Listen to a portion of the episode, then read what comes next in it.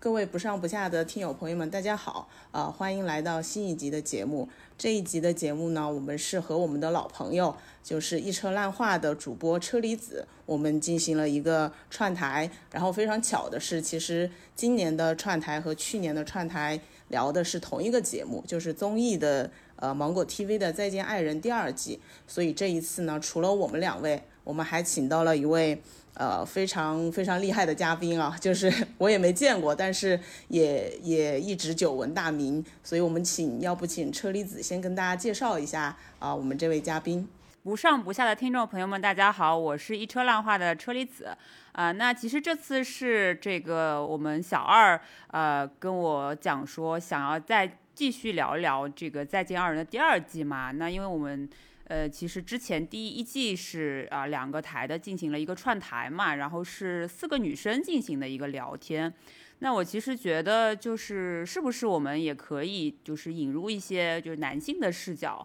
然后有一些不一样的角度去聊这个综艺嘛。然后因为我正好也是就是一直关注着呃关雅迪老师，呃就是我们这次嘉宾关雅迪老师的个人微博嘛。然后他我看到他在微博上面就是有写啊关于这个综艺的一些感受嘛，我觉得就挺好的。然后就是这次也是很高兴能够邀请到关雅迪关老师过来呃进行这样子的一个呃聊天。的节目，然后关雅迪关老师的话，他是之前是在这个电影制领行业，然后电影制片行业非常呃资深的一位前辈，也是我觉得是一个很好的内容创作者。然后他自己的播客叫做开放对话，然后有好像有这个音频和视频的版本，对不对？请那个汪老师给我们的听众朋友们打个招呼吧。好的。呃，不上不下的听众朋友们，大家好，我是关雅迪。哎，朋友都叫我雅迪就好了，一叫老师吧，就真的显得 很老气。加上这个年纪的确也不小了，所以说叫雅迪啊，特别有一款电动车跟我发音相同，这样也比较好记。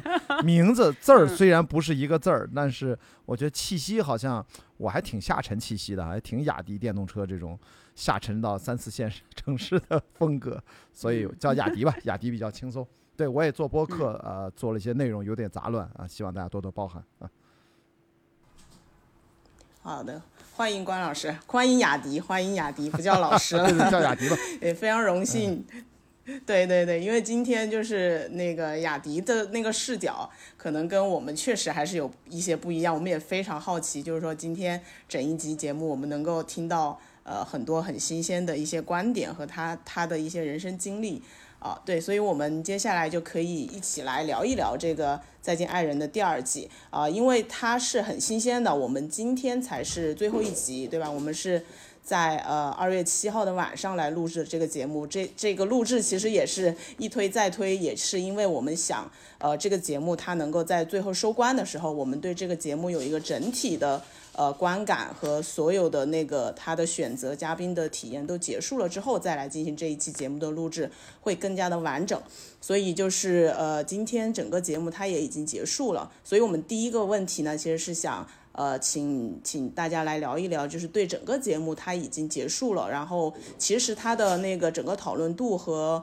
呃网络的舆论也没有第一季那么的呃火爆哦。那那大家对它。这一季的节目有一个整体的评价和观感嘛？比如你觉得它可以打个几分？然后你觉得它对你的一些呃感触，或者是你看这一季当中，你觉得它呃对你来说是一个好的体验，还是一个不太好的体验？我先来吧，就呃其实我嗯就是第二季开播的时候对这个嘉宾还。这几对嘉宾都还有兴挺有兴趣的嘛，因为呃可能也是有一对就是呃明星，呃像宋宁峰，然后张婉婷的这一对，因为宋宁峰感觉是一个呃可能喜爱文艺片的观众会比较知道的一个呃这个艺术片的男演员的，然后再加上其实他的前妻齐溪当时有去参加那个浪姐嘛，所以。就还挺好奇他们这一对居然上了节目的嘛？因为其实，呃，就之前不知道说他跟张婉婷是是一对嘛，对吧？所以还非常非常的好奇，就吊起我的胃口。然后在那个呃这个《再见爱人》第二季这个呃嘉宾就或者说是主咖他们公布的时候，还跟我朋友就讨论了一番这个事情，再加上可能在呃第一、第二期整个张婉婷的一个呃话题热度就非常非常高嘛，所以就吊起了我们非常非常多的胃口。但是其实哈，其实我自己在看这一季的时候。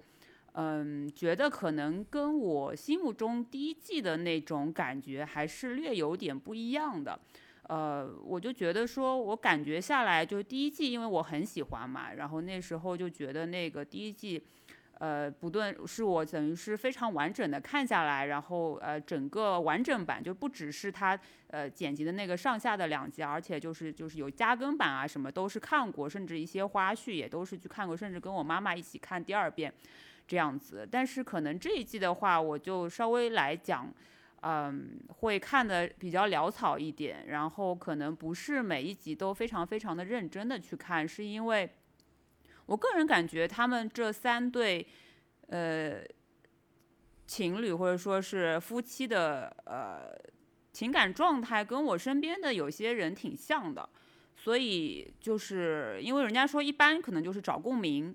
或者说是看呃高于你自己生活的一些东西吧，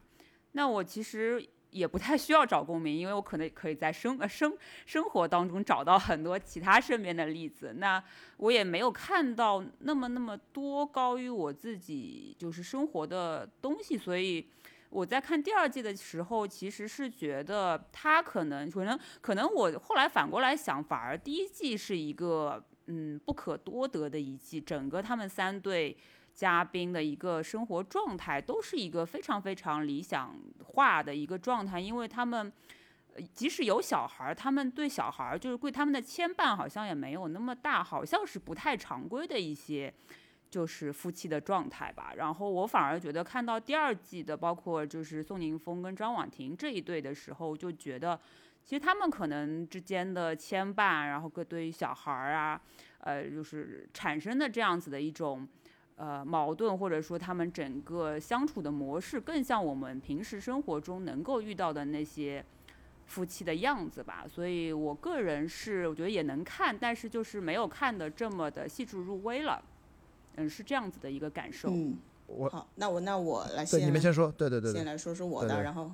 雅迪最后说：“好呀，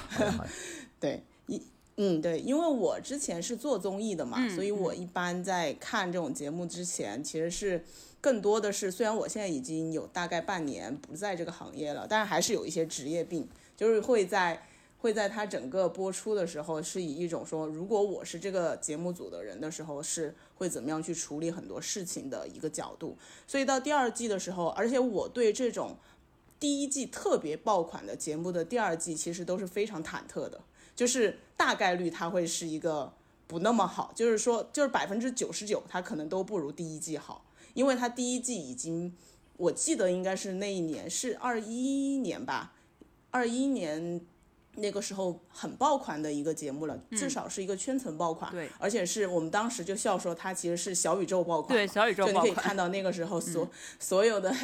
情感类的、女性类的播客，其实都在讨论这个节目，对。所以它到第二季的时候，你从这周围所有的体验和反应来说，也能够感受到，当然也跟社会环境有很大的关系。然后它整个的那个讨论度和关注度都没有那么的高，但它第二季其实还是保证了非常非常好的一个制作水平，因为它。第一季他团队肯定是核心团队，都是那个团队是没有变的。然后第二第二季第一季的时候，我不是去采访了他们那个总编剧嘛？其实他是第二季他是没有参与的，啊，他是总编剧之一，他第二季季是没有再参与这个节目了。呃，但是他说，比如说像制片人和总导演，其实都是保持一致的。然后他第二季的呃整个节目来看的话，我觉得就是。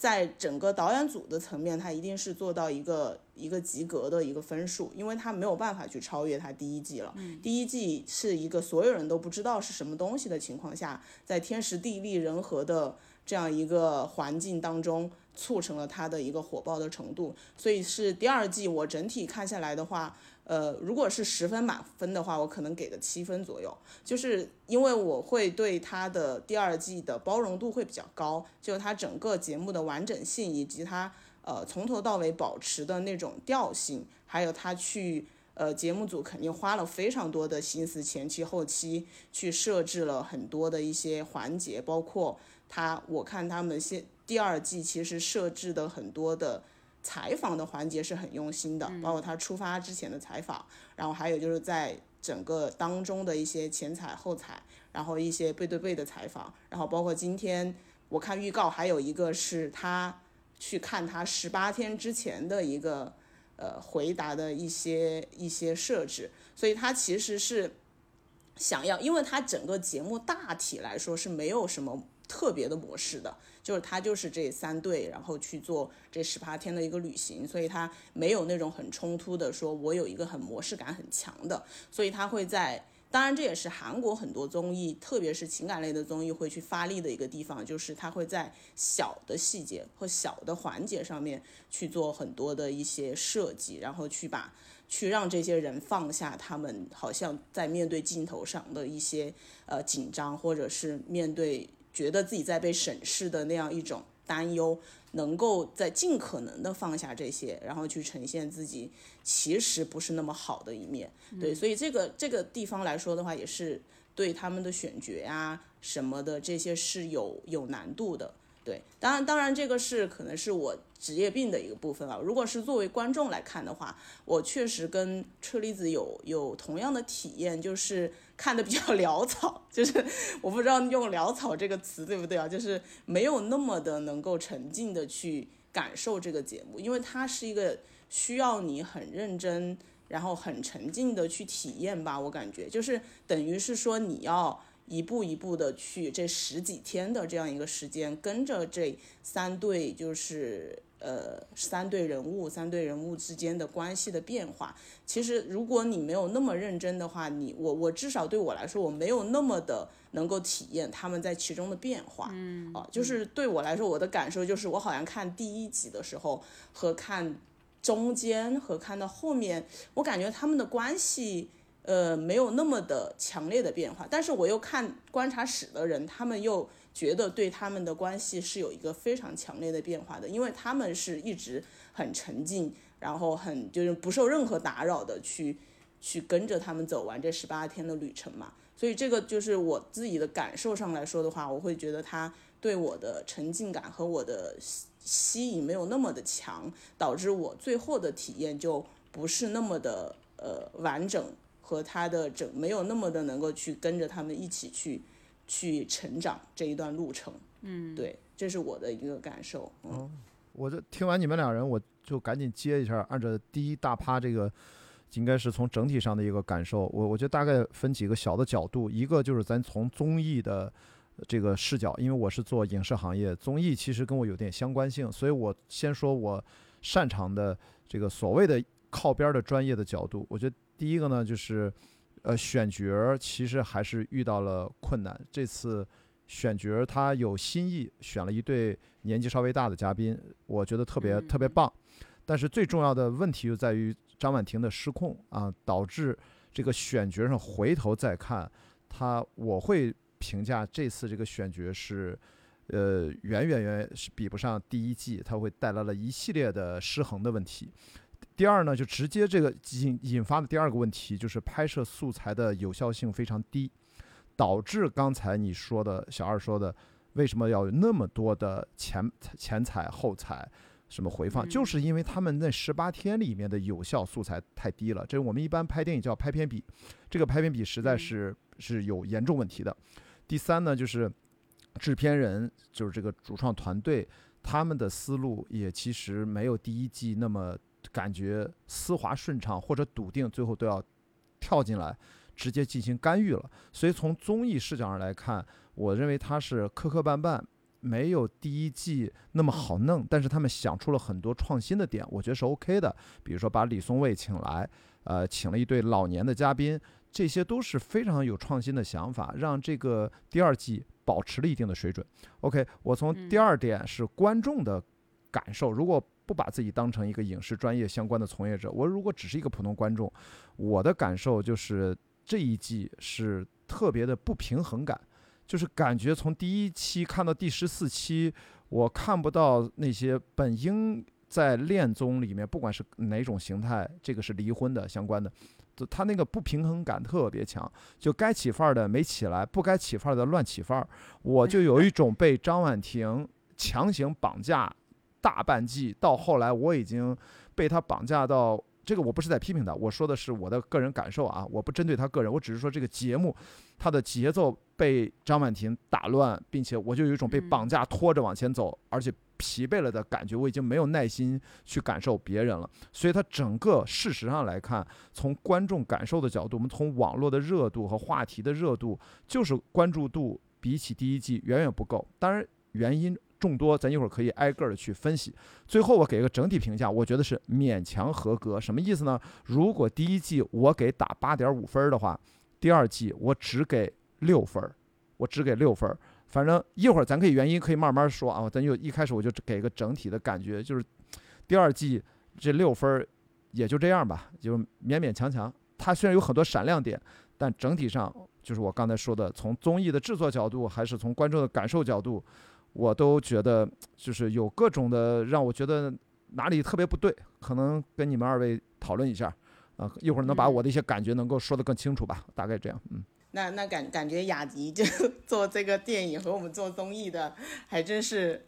有有有一些相通之处啊。那我们就根据你刚才讲的那个点，我们可以稍微延伸一下，就是因为其实我们也都算在影视圈嘛，就是从那个节目模式的层面上来看的话，呃，你觉得这一季有哪一些就是好的好的部分？就你刚刚也说嘛，其实它有一些还不错的设计，呃，那如果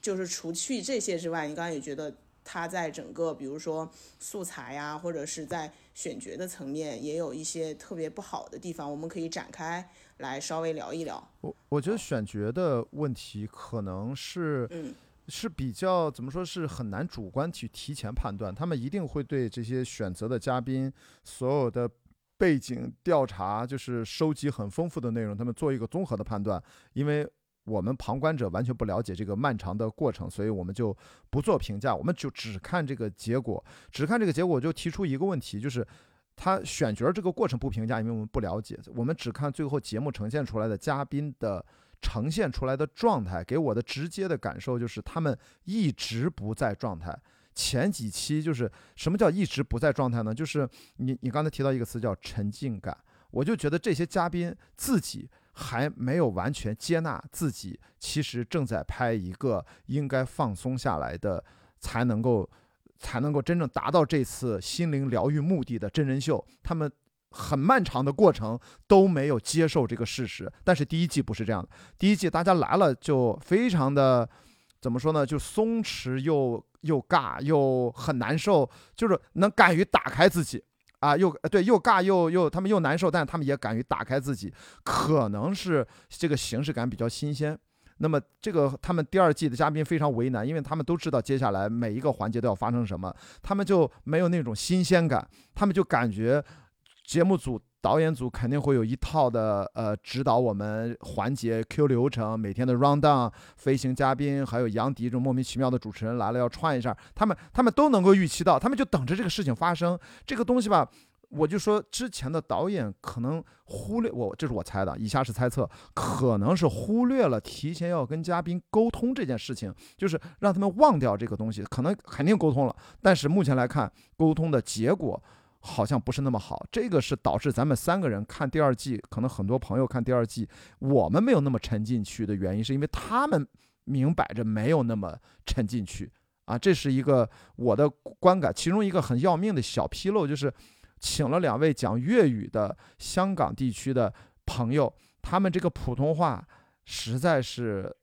我们作为这个没有办法，就是请了他们老呃呃年纪大一点的嘉宾非常好。但是语言关，我也第一次遇到了才知道，呃，也也阻隔了这个沉浸去体验他们的故事。到后来可能才好一点，所以他们俩一说粤语，那些弹幕都在说啊，说粤语感觉他们好自然，不拉不拉。你看他们明明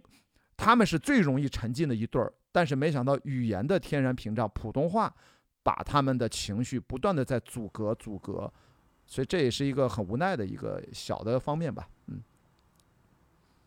是，对。因为你刚才讲到，就是他们没有办法放下自己嘛，这个是我刚开始的时候也说，就是这个为什么第二季会非常的难，因为第一季的节目是大家都觉得你不会爆，就是你就是一个名不见经传的，然后你也没有请到大艺人，对吧？其实第一季的也都是一些半素半艺的一些选那个嘉宾，所以大家来就是觉得。呃，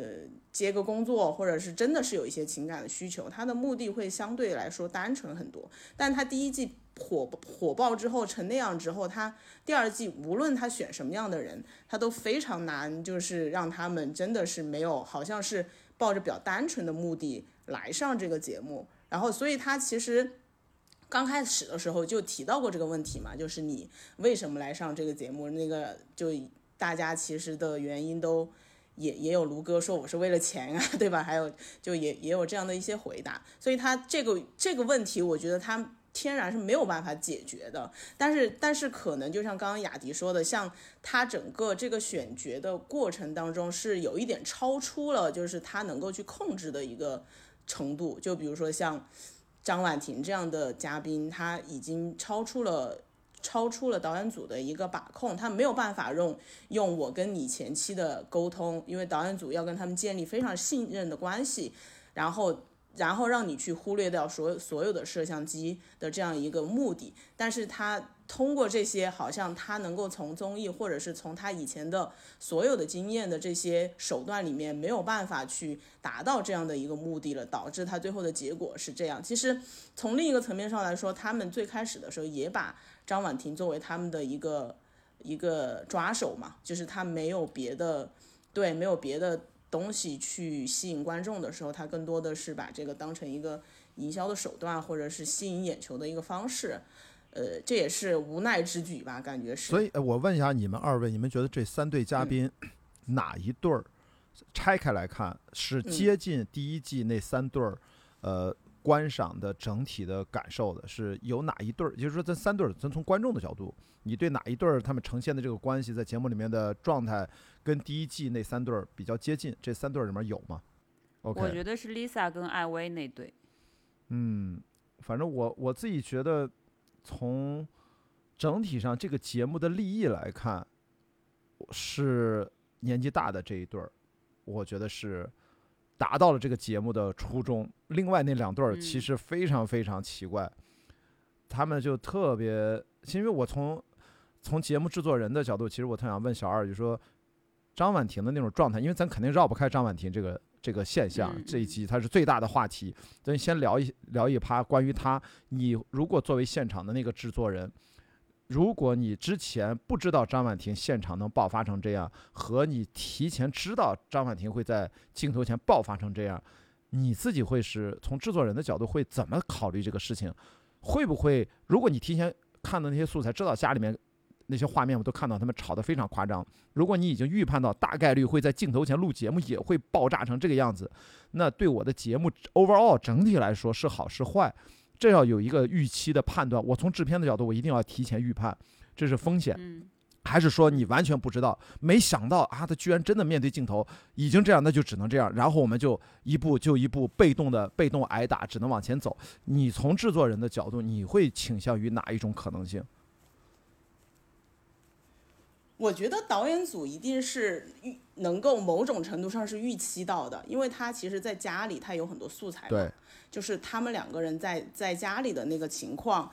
嗯，我觉得他是有一定的预期的，但是大家都会抱着，如果我是那个制作人或者导演啊，我提前会跟他聊非常多，我们可能会在一起半个月一个月的时间，然后会有，而且我听说导演组也会有心理的一些。呃，一些专家，比如他们也请了李松蔚啊这些专家嘛，也会提前去跟他们做沟通交流。那他如果愿意，我会觉得说，如果他愿意来参加这个节目，他也是一个成年人，对吧？而且他已经是第二季了，他会在镜头面前一定，我对他的预期一定是他会有所收敛的，因为这个东西会影响到他很多很多后续的，比如说他会遭受网暴啊，然后他他一定不会把自己那么。极端那么崩溃的一些情绪直接那么展现出来，所以我我节目开拍之前，我一定是会想到说他他的这个人物，他的这个性格，他在我们这个三队里面这个角色，对我的节目来说，一定是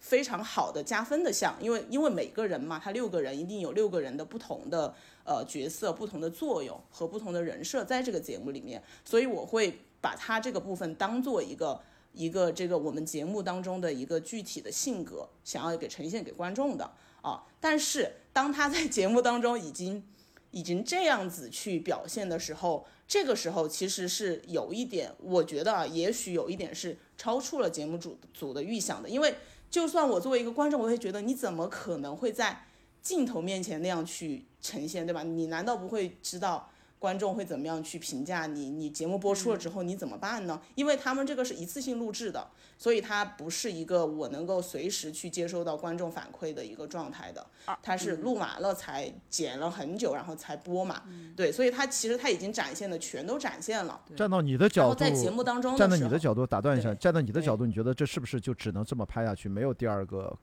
方案去调整，也就只能这样了？呃。如我觉得他现在的这个程度是 OK 的，因为他前因因为像我说的，这个节目是全部拍完了的，所以前面呈现哪些素材给观众，我导演组是可以决定的，所以他一定是知道了最后的结果，他才去选择前面的素材，让观众去看到他整体的一个一个变化和一个走向，哦，所以他其实是在比如说某一集他表现特别夸张的时候，他一定会在下一集去给他做一个软化，或者是给他往稍微往回拉一拉，就如果说他最后就已经崩溃到。就他一一路崩溃到底，对吧？他跟那个宋宁峰也是吵吵到不可开交，他们俩最后就在路途当中就就掰了，就散了。那他前面一定不会这样去处理，就他他在素材的选择和呈现方面，对对，嗯，这是张婉婷实在是，我觉得让可能让所有人没有想到，所以到后来我看到他那段儿，我其实我一直就不知道该怎么去说服自己去理解这两个人。我后来去告诉自己说，我就不理解他了。然后，因为我生活当中，我我看这种节目，我从来不去评判他们。我每次的出发点都是，我喜欢看这样的节目，我总是设身处地去想，呃，像第一季那三对儿，我如果陷入到他那种情况下，我会怎么办？那这一次呢，我就发现我无法沉浸，就是我很难把自己带入到。他们的那个场景当中，因为可能有点极端，或者有点我过于的理解不了，就是我的那个共情度其实的确不如第一季。呃，当然你看，像呃像 Lisa 那一对儿，他们都直接涉及到生老病死，这其实是非常沉重的话题。当然我说这是好的点啊，他们应该敢于去做这样的创新。但是对于我这个年纪，对于很多节目观众，都是更年轻的观众，二十三十四十就算大的了。那也的确都还没有到那个份儿上，所以它的代入感又弱了一些。所以我这次我其实等于我放弃了我去代入，我就真的去就就看一下吧。我真的觉得我是为了第一季的认可，然后强迫着自己把第二季看完了。这完全是冲着第一季的面子，我觉得还是把它看完了吧。我就。因为我都没有再追，我是后来去补着。我我前三集追追完了，我就崩溃了。就张婉婷爆发了，我说这这这个 综艺怎么回事？我还发了发了微博吧，可能车厘子看到过。就是我是我说这个节目明显的出问题了，我不知道你最后怎么收。现在收成这个样，说实话，真的属于就是，我觉得就是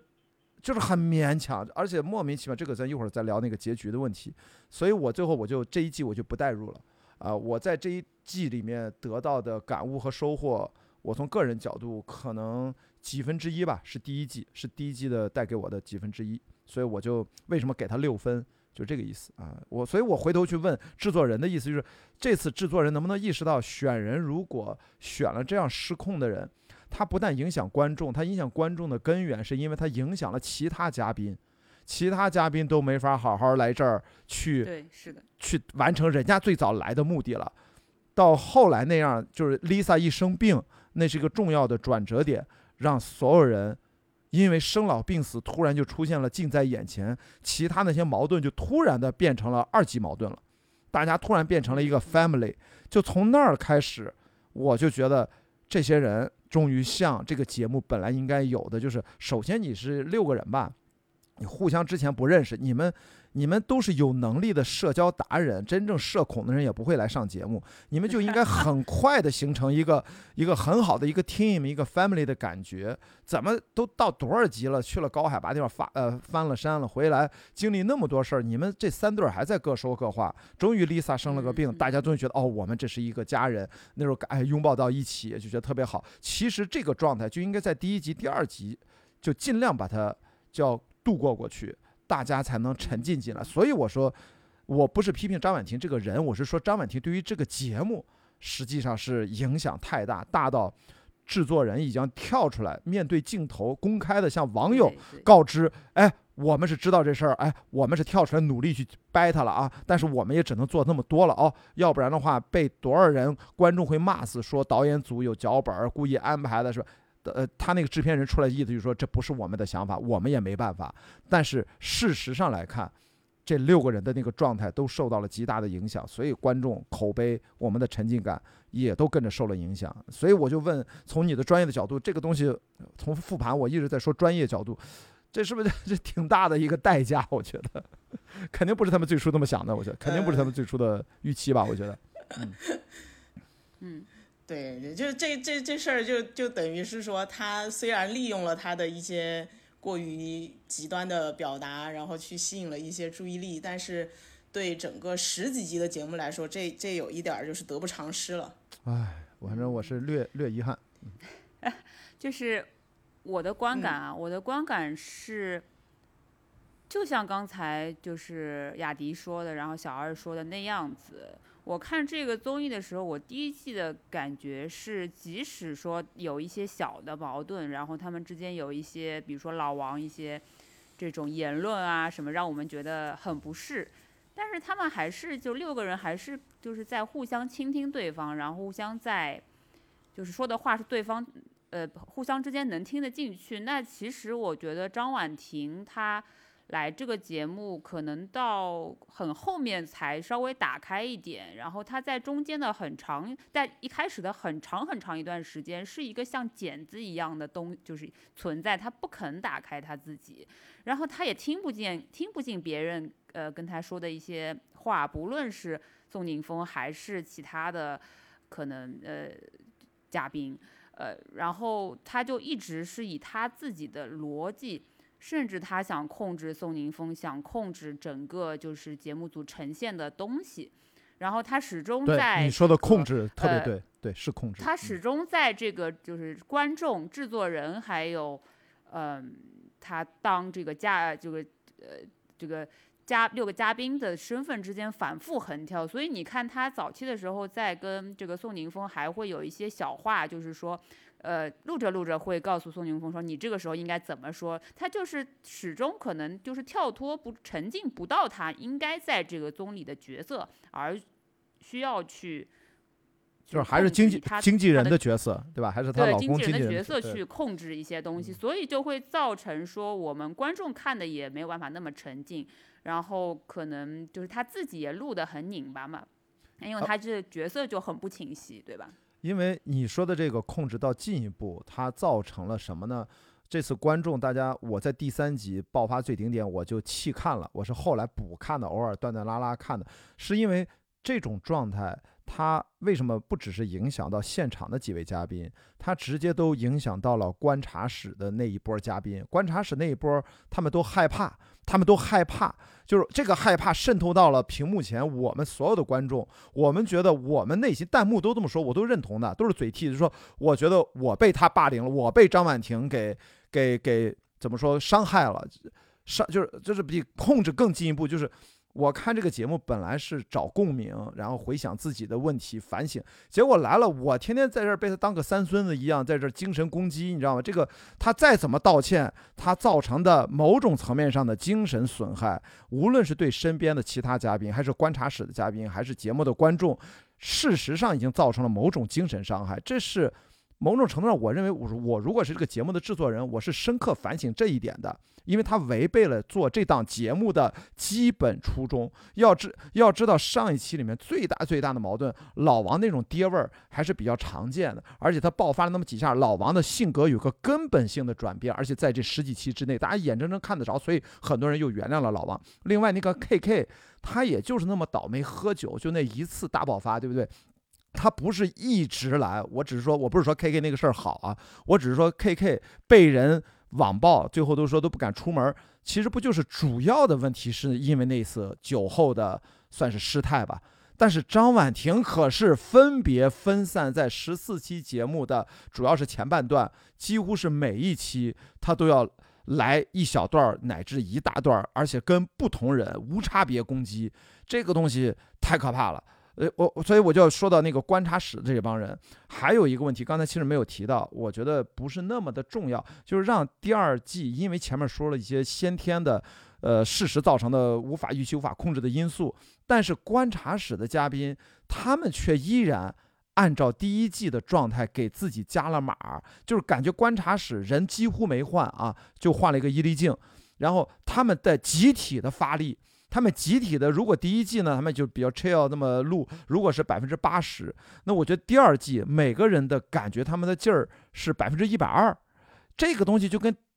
就跟他们看到的这些嘉宾第二季的表现不如第一季更有沉浸感，但是他们却表现出沉浸感比第一季还要猛，这个一个一拉一推，这个反差，其实看完了回头想还挺搞笑的，就是他们真的很认真，但是呢。呃，那里面的六位嘉宾对应第一季的表现，其实有点儿就是跟他的观察室的嘉宾的投入和认真的加码有点不匹配，所以说也看起来有点有点尬啊，有点大家观众还没那么激动呢，观察室的嘉宾们都激动起来了，就这意思啊。他跟那个内容不匹配，这是另外一个小问题啊。他已经不是核心问题了，它是一个呃就我旁支问题，核心问题是制作人要思考的，我觉得。我觉得 这个可以到时候让他们制作人来听一下。对我，我刚刚就讲的那个车厘子讲到那个张婉婷，我觉得她参加这个节目，我不知道为什么，我总感觉她是想让宋宁峰火的。哎，我也有这个感觉，一开始。对对，因为他永远都是一个，因为他也是圈子里的人嘛，他也他也知道这个节目肯就比较火，然后他又带着一种我要对吧，我对我老公的事业。好像不是很 满意，然后如果他能够参加这个节目，能不能让他就是说知名度啊，或者是认知度上面都能够再进一步？所以他一直他没有没有放开过。我觉得他在这个节目里面永远都是那种我知道你们要干嘛，嗯，然后我我再来去相应的去做出一些对一些行为，他的的那个感觉就是没有办法去完全是为了他的情感。去做出他自己的一些对对理性的一些控制，我觉得是。我觉得我最最不拧巴的啊，我就说是那对就是 Lisa 那一对儿啊，我觉得还是相对，我一开始好像也不太明白，到后来就完全理解了。剩下那两对儿其实我都没太完全看懂，这一会儿咱们再个，我到现在我全看完了，我也不知道该怎么去 理解他们，都都挺难的，其实都挺难的。嗯，有一对儿比较正常。嗯。哎，那 Lisa 那一对，你是从她 Lisa 生病那个节点开始有转变的？呃，其实是李松蔚，就是这第二季的节目啊，真正的亮点其实就是一，他把艺术疗愈这一趴给放大了，因为之前就是画画嘛，就是那个画像嘛，这次他又加了一个每个人画一幅画，然后又拼起来，拼完了呢。这个是第一季没有的嘛？拼完了之后，还让李松蔚来点评了一下。你们记没记得？我不知道车厘子有没有看，因为车厘子只说看了正片。他在点评画的那一期，实际上他把他很大的一部分都放到了他的那个叫呃，就是叫什么 VIP 才能看的。然后 VIP 那个弹幕不是很多，所有人都说这才是应该是正片的内容。你们为什么把它只放成了 VIP？就是我想说的是，真正的呃，特别是 Lisa 这一对儿。他们真正的关系的变化，就是放弃了打麻将这个由头，是从那嗯次艺术疗愈啊。注意，嗯这个我们专业的层面把它叫成艺术疗愈，是啊，叫 art therapy。其实这嗯是在国外非常流行嗯的，其实是是几乎跟人人都可以去参与的一种对自己的内心的调整的一种方法。其实就通过绘画，有有的通过音乐，可能有的通过玩泥巴或者怎么样的，都都可以。所以我是觉得在那一刻，呃，李松蔚之后再跟他做了一个读解，彻底的让他们两个人的那个心结、那个麻将那个事儿就放下了，而不在于之前第一轮他们在一个桌子上吃饭，那是伊丽静也其实是灵魂拷问过。嗯你后来会发现，在这种问嗯题，灵魂拷问是没有用的，因为之前那个叫什么，就是那个香港的那个女演员，周星驰电影里面那个叫什么什么姐，她不也来了吗？哦，十六十节，石榴姐其实也已经讲得很好了，伊丽静的提问也不错，没有真正的动摇她，真正的改变她内在自己要决定改变的，其实是那次跟李松蔚聊天，然后聊完了之后，他已经完全从道理上知道自己的问题了，然后再遇到生病，然后我觉得就后面就全都顺了。嗯他就像变了一个人一样啊！我觉得这个这个是我我觉得特别好的，嗯嗯，那我真的要去补看一下，因为我以为艾薇是通过石榴姐的灵魂拷问才 想法哦发生转变的，所以哦我一直是这么以为。所以原来这个 VIP 内容才是正片是吧？因为艺术疗愈啊，这是一个国内还除了心理咨询师之外。不太容易关注到的一个领域，在国内国外是非常普及的。就是你通过他们的绘画，实际上他们为什么要通过绘画、听过音乐来做这种艺术疗愈？就是因为我们大部分时候的自我表达是这个语言的压缩系统，在我们传递出去，对方还要再解压缩、再理解，实际上它是功能非常受限的，所以。就需要在语言无法表达的过程当中，经常就跟感情有关，或者是心理阴影啊、童年创伤呀、然后他们在绘画的过程当中，他们其实都释放出来了。我们去想一想，宋宁峰跟那谁的画就是完全不一样。宋宁峰画了几座山，拉着他就画了很简单的线条，然后要去奔着那个，那个谁就画了一大片阴影。就是这个张婉婷内心阴影太可怕了。但是我觉得最终，最最终这个大结局，我觉得。我觉得宋宁峰真的他是得到了一部分的疗愈，因为在最后一集，今天刚看，他说了一个很重要的一个台词，随口说的。因为第一对儿他是往这边走，宋宁峰说：“咱们往这边走，嗯咱们向着太阳走吧。”哇，我听到那那句话，我就 特别被触动了，因为这就呼应了他的那幅画。他的那幅画是拉着张婉婷去翻山头，山的那一侧有一个太阳。他要去寻找两个人的太阳，但是张婉婷一直不相信有太阳，但是最终嗯，他们牵着手，但是牵手是肯定了，这个结局他们俩之间没有质疑。他说了一句：“说我们向向着太阳走吧。”就那一刻，我觉得宋宁峰他至少在各种的精神霸凌和他自己也有他的一些问题和困难，到最后这个节目还是让他坚定了自己吧，还是嗯面带着之前所有的伤痛和困难，眼下有一些问题。你要知道，我的朋友在在那个什么什么苏苏苏州戏剧节是吧？还在在哪个地方戏剧节听他在现场，这个节目还没播完，他现场还在那问我该不该离，该不该离，就是嗯他的现实生活当中他的问题肯定还没有完全解决。这个节目在播的时候，他在线下还在问那些朋友，哦所以但是他至少在那一刻，镜头给大家看到的是拉着张婉婷的手说：“我们往这边走，我们迎着太阳走吧。”啊，我觉得这句话。嗯所以他就呼应了那个艺术疗愈，所以我会觉得真正的像艾薇和 Lisa 的改变，是跟艺术疗疗愈那一集的那一趴，从绘画到读解到沟通，它的作用要远远大于伊丽静的逼问和石榴姐的灵魂拷问，因为那是一个很专业的东西，它是它是很有价值的部分，是这个第二季内容比第一季创新的部分增加的环节，我是非常认可的。嗯，那我真的怪不得我对该该该去再复我也没有看一下这一趴个，嗯我也没有看那个 VIP 的部分，所以其实当时，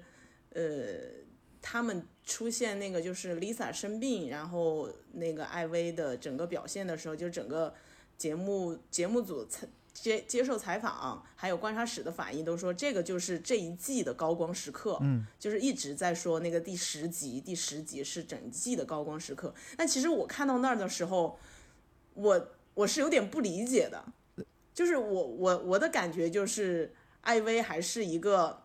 一个施舍的那个身份，就是你现在都已经面临这样的，对吧？我们的矛盾已经变成刺激矛盾了。我这个时候我就要施舍你，然后感觉我在关照你的那种，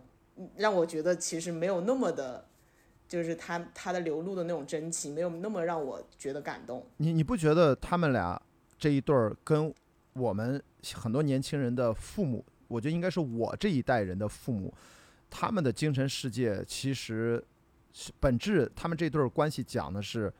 他们是非常传统的男主外女主内的那种，女人是男人的依附的那种传统观念。咱先不说好坏啊，因为传统封建社会以来，这是长期的大男子主义和女性的夫妻关系的相处之道。但是他们却要又要活到了二零二三年，然后还要上这个节目。这个节目本身它的女性主义的色彩，它的现代的这种婚恋观念的形成，当然。整体的节目 overall 底色是非常传统的，他要呃希望你能够呃呃对家庭啊对爱情的追逐，这还是很传统。但是就是这是一对比较年纪比较大的嘉宾，他们在时代身上时代的烙印非常深刻，哪怕是在香港，我想到的都是我在大陆身边的我这个年代。呃的父辈的父父母之间相处的那种影子，你现在就可以想象，你现在如果把一些六十多岁的身边的我的，比如同学或者比我年轻十岁的同学的爸妈，给他们扔到节目上，他们可能看上去会 更让你觉得崩溃。也就是说，实际上是一个传统观念和现代性的一个冲撞。最终，我觉得艾薇是利用了各种借用了各种的一些辅助手段和别人的帮助，大家敞开心扉的交流。应该是他们之前的坑节能解决了很多，但是更重要的是，他们我觉得艾薇的变化要比 Lisa 变化大，要大的很多啊。其实这个他是受这个节目帮助最大的人，在这六个人里面，我觉得，嗯。但我倒不是很同意观，就是雅迪的观点哦，因为我觉得，因为这个节目首先就是艾薇跟 Lisa 是艾薇想让 Lisa 来上这个节目，是艾薇啦提出说我们来上这个节目吧。我其实反而是觉得艾薇，就是首先他他是先提出离婚的那个人，对吧？第二，第二点，他又是他拉着 Lisa 过来参加这个节目，那他的诉求跟动力是更大一些。我觉得反而是觉得他想让 Lisa 在这个节目通过这段旅程更了解自己，更就是说出自己的真实感受。呃，你他在三十六问里面最后的问题就是这一点，我觉得你没没说错，我只是说他的方法，就是他的心情，他们之间的爱毋庸置疑，他对他的关心毋庸置疑的为他倾家荡产了都，但是他的 方法是非常父权的，是非常传统的。我是说他爱一个人，他不会爱，他用的是传统的方式，而这种传统的方式在搁在当下的二零二几年的现代性的社会当中，已经他们已经。走不下去了，所以说他也不知道该怎么办，哪怕他是。无意当中，直觉也好，他来到了这个节目，他最终是得到了他想得到那个东西，但是他绝对想象不到，他是走了这十十八天，是这么走到这个结尾，这个他是想象不出来的。所以我没有觉得说他不爱他了，或者说他就是想解决这个问题，甚至他还自负的大男子主义，他还想继续欺骗自己。他我跟他离婚就是因为他不打麻将，实际上跟那个麻将没关，麻将是无辜的，好吧？所以这一点，所以我觉得车厘子，咱俩其实没矛盾。我是完全同意你的判断，就是他是过程的问题，他是那个方法的问题，他不知道该怎么办，他是来求助的，嗯，他他得到了，他他得到了求助，那两对儿我就觉得不见得，我的那两对儿就觉得 完全不见得，嗯，呃，我我其实比较好奇大家怎么看，就是苏诗丁跟卢哥他们这一对嘛。我其实觉得一开始的话，苏诗丁的这个心结就是未解未解的心结会更大一点。呃，可能呃一开始苏诗丁，比如说我我猜想啊，因为跟从他一开始的采访和前采的一些了解了了解下来，是可能他更想复合一点，他还是有一些诉求，想在这趟旅程当中就是解开心结啊，或者说想再去跟卢哥进行沟通嘛。那当他到这个节目的后半程的时候，我觉得他其实已经放下了。他觉得他跟卢哥可能不是一个现阶段就是再能够非常好的，就是像他这个刚来刚来这个节目的时候那样预想的那样子复合的一个状态，可能就是比值是一开始的吧，百分之八十觉得说哎有可能复合，可能达到节目最后只剩下百分之二十甚至十，觉得说可能才能复合，他自己其实已经过了自己心里那个坎，然后反而卢哥是他一开始觉得可能无所谓。对吧？我也就是跟你来一起上一个节目，然后我赚个通告费。那到后来，我觉得是等看到结尾的时候，就觉得他好像是更加的勇于面对自己。虽然说我在他身上还是看到很多的不太成熟，然后还是非常孩子气的一面，但他好像已经就是敢于面对了一些自己原来不敢面对的情绪也好也好，内心也好。但可能最终他还是没有敢，就是特别这个打开自己，跟勇敢的走出那边。我我其实可以看到他到最后，我没有看最后一集啊，我看到三十六问的时候，我觉得他对这个苏诗丁的情感还是非常的强烈的，但是他就是不敢首先做那个承认和告白的那方，然后他一直想等着苏诗丁给他一个明确的答案。这我觉得就是他还是一个男孩儿，而不是一个男人。然后我就觉得这一对就是从就是录制前到录制最后是整个心理状态就还是错位，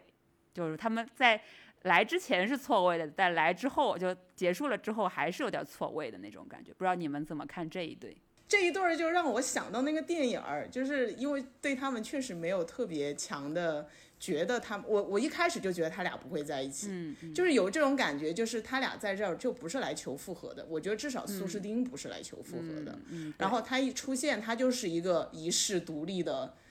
对吧？文艺女青年的那种形象。然后这样的就就以刻板的印象来说，这样的人最后会走进婚姻吗？他走进婚姻，他的另一半应该是一个什么样子的呢？你你就从古至今想象这样的女女性，她会走入一个什么样的婚姻，或者是她会不会走入婚姻？我觉得这个她一出现的那个给我的感觉，就会让我觉得她。不是那样的一个灵魂，然后呢，因为我还没有结婚啊，我也不知道到底什么样的人比较适合走进婚姻。然后当卢哥出现的时候，就觉得啊，他俩确实就是，就是那种文艺青年的碰撞，就是之前你们聊过的那个电影是吧？日本那个电影什么的恋爱来着？花束般的恋爱，嗯，对对对，他可能在某一个时间段，他们有非常相似的荷尔蒙的碰撞，对，然后呢，然后经过了。生活的一些一些经历吧，就那个电影不也是因为他要面临工作啊什么什么的。其实我感觉我身边还挺多那样子的人的。然后他们两个人也是因为这样的一些事情，事业嘛，对吧？然后又有男生又不是那么自信的一个一个程度。我觉得像苏苏苏苏这样的一个性格和他的那个那个他在年纪更大一点，或者是他。真的要一个稳定的关系的时候，他的对方的那个灵魂是一定要更加强过他的，没错，就是他的那种他的那种自信、那种强大、那种包容，是要能够把他裹住的，不然的话他就会飞走，就是他就会觉得说这个没有那么的符合，所以他其实，在节目当中也一直是表现出他是去照顾，然后去去包容，或者是去帮那个卢哥去澄清一些事情的嘛。我感觉就是感觉他说啊，其实这个这段感情里面，呃，他带给我很多快乐啊，然后我我其实是那个有很多不好的地方啊，因为我在某段时间没有关注到他的一些情绪什么什么的，所以他的那个那个灵魂上来说，我觉得他这段旅程是，他觉得他们当时分开的时候，他是有对不起他那个卢哥的部分的，啊，所以他想要通过这个一段旅程，相当于给自己一个。相当于给自己一个怎么说？我弥补哦，我我来我来为我当时的一些错误去做一个一个一个弥补的这样一个动作，然后我弥补完了，我就可以自由自在的飞了，我就没有任何的过错了，我也没有任何的就对你也没有任何的就是遗憾，或者是我也没有对不起你的地方了。所以他到最后一集的时候是那么的潇洒的。走掉嘛？但是我问一下，为什么弹幕对他那么的不友好，都说他装？其实我从男性角度，我没有那么的理解这个事情。我看到了好多弹幕都在讲苏诗丁的问题，嗯你们俩是因怎么想为？因为就是我觉得从观众层面来讲，他看一个，嗯，这个综艺或者说，因为他不像第一季那么的调性，就是大家都很独立，都能够，嗯，非常轻易的找到自己的独立性吧，那种那种调性不太一样，因为我觉得是。看到最后啊，就是有耐心通过张婉婷跟宋宁峰这一对看到最后的人，他们是，我觉得相对来说还是比较传统、传统价值观的一些一些群众群体了。那他当然是看到最后就是想看一个 happy ending，而不是 bad ending 的嘛，对吧？嗯，对。但是你，在我我弹弹幕是说他什么？是说他说他装吗？因为我不看弹幕。哦，你是不看弹幕的，我就喜欢看弹幕，我特喜欢看啊弹幕啊，我就是因为综艺的信息量 含量非常低。看 B 站弹幕。对对，因为综综艺的节目它信息量含量嗯非常低，所以看弹幕是节目的一部分，我把它当成节目的一部分来看。因为我我我，啊，不影响你看正片。因为它正片没啥东西，它不是一个电影，它它它它拍的，因为也觉得正片就这一两码事儿嗯季给我的情感关系的东西新意不太多，就不是，其实它类型不一样。你要看很多电影，它是画面里面有很丰富的信息，这个弹幕有的时候它会影响。嗯，综艺本来就是相对来 chill 一点啊，放松下来看。我我我觉得苏苏诗丁这段儿我是真的没太理解，就是可能他们最终至少接受了一点，就是他们基本上接受了他们两个人之间不合适这件事情，嗯，他们是嗯各个方面都不合适，他们可能只是因为都是搞艺术创作，在某些呃短暂的时候有了彼此的吸引，但那种吸引实际上他们更适合，可能没准谈个恋爱，彼此意识到可能该分手就分手了，没有必要一定要走进婚姻。所以刚才小二就说，什么样人适合走进婚姻呢？我嗯会一直通过这个节目，我也会观察现在的社会的变化，包括最近四川省不是还发了一个什么。啊，生孩子的那个新闻就好，灰灰对非婚对，非婚生子也可以拿嗯正常的户口啊，拿正常的身份。我说这个事儿，我是嗯早就知道，它只是时间问题，也就是意味着嗯一夫一妻制的这种传统观念下的这种婚姻，它瓦解已经一锤定音了。只不过说，呃大家现在呃不是一定要去把结婚才变成两个人相爱和成为彼此长时间、长期亲密关系伴侣的这样的一个唯一的戳儿。我觉得未来有很多形式，像嗯艾薇和 Lisa 根本不必复婚，他们嗯就幸福的继续生活在一起，又有什么差别呢？无所谓。像像那俩就是，我觉得张婉婷和宋宁峰的互互相虐恋，他们俩结不结婚，他们之间的量子纠缠其实也跟婚姻没啥关系，他们只是把婚姻、孩子当成他们的抓手和和这种嗯彼此虐恋的一些一些一些就是抓手而已对一些理由吧嗯都可以。嗯所以说，苏诗丁其实本来他们俩这一对儿，才应该是对于现代人启发最大的，就是你要敢于大踏步的离开不适合自己的人，而不必过多的这么去纠结吧。我是这种感觉。但是他们俩的确因为各自的成长环境，特别是苏诗丁小时候的童年阴影，那个原生家庭的问题，显然要比卢哥嗯要大很多很多。卢哥其实更多的，呃，他没有那么复杂的一个背景，简单长大了。然后他可能在自己的世界里面也其实相对来说保护的也比较好，咱们就不说他们两个嗯个人了。对总之他们分开了嗯是好的，但是没想到呈现出来就永远这两个人，就是你刚才说那个词儿特别对，就错位，就是永远是那个拍子打不到一嗯起。就我自己的切身经验，我不说他们俩不好评价他们，我自己嗯结过婚、离过婚，我觉得我当我想明白跟我的前妻不合适，我们俩其实不该在一起。虽然很早的时候，很多身边的信任的朋友都会说你们俩怎么能在一起，太奇怪了，就是就是直接当面都会这么说。嗯我我说我居然也用了超过接近或者超过十年的时间，我现在特别心平气和的会觉得，的确是我们俩很不合适。我以后结婚或者说不说结婚，恋爱也好，结婚也好，亲密关系也好，伴侣也好，我都不会再去往那个方向上去靠拢。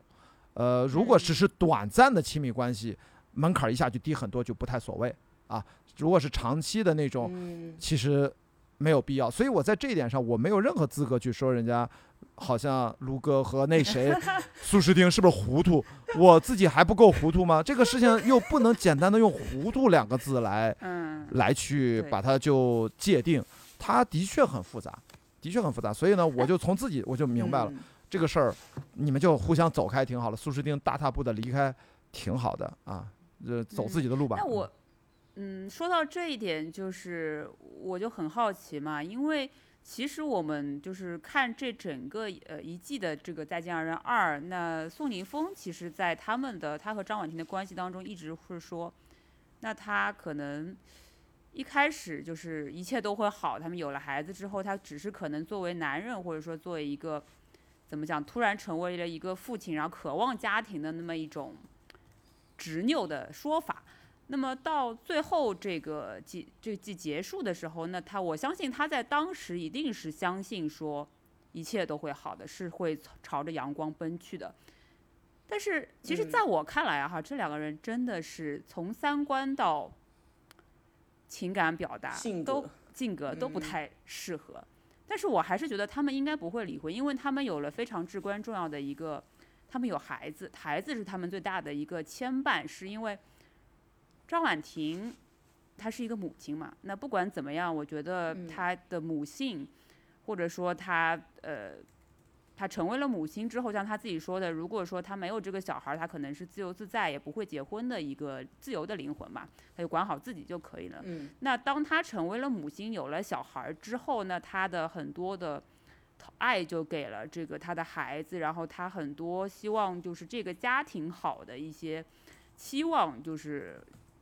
让他呃放弃了他自由的灵魂的这一方面的追求嘛。那所以他肯定是不会离婚的。那么宋宁峰呢，他又我觉得他也是不会，他可能会有反思，可能会有纠结，但我觉得还是不会离婚，是因为他自己。一个是他嗯缺乏母爱，然后感觉就是张婉婷是可以给到他这份就是比较像母亲照顾他的那种感觉在，还有一个是他非常想当一个好父亲，我觉得他的嗯，对家庭的这种强烈的渴望跟。不论是私底下还是在大众面前，他都想成为一个好父亲跟好丈夫，他不会就是背弃这对母子的。所以，我是觉得你们怎么看？因为在我看来，就我我我跟我老公，因为我结婚了嘛，然后我跟我老公在哦呃生活咱们中三个人这是，哎，咱们三个人这是未婚、已婚和离婚是吗？哦，天哪，就是今天你你凑 你凑的是这个局啊，原来是这样啊，是呢 嗯，对，我就觉得，就是因为我跟我老公是完全没有这方面的问题的，是因为我跟他几乎真的不吵架，然后我也不是一个情绪驱动的人，你是幸运的啊，我朋友都说你我是幸运的，我我挺理性的，就是因为我是一个就是。呃，小二应该知道，就 MBTI 里面，我是一个嗯。非常 T 而不是 F 的人，就是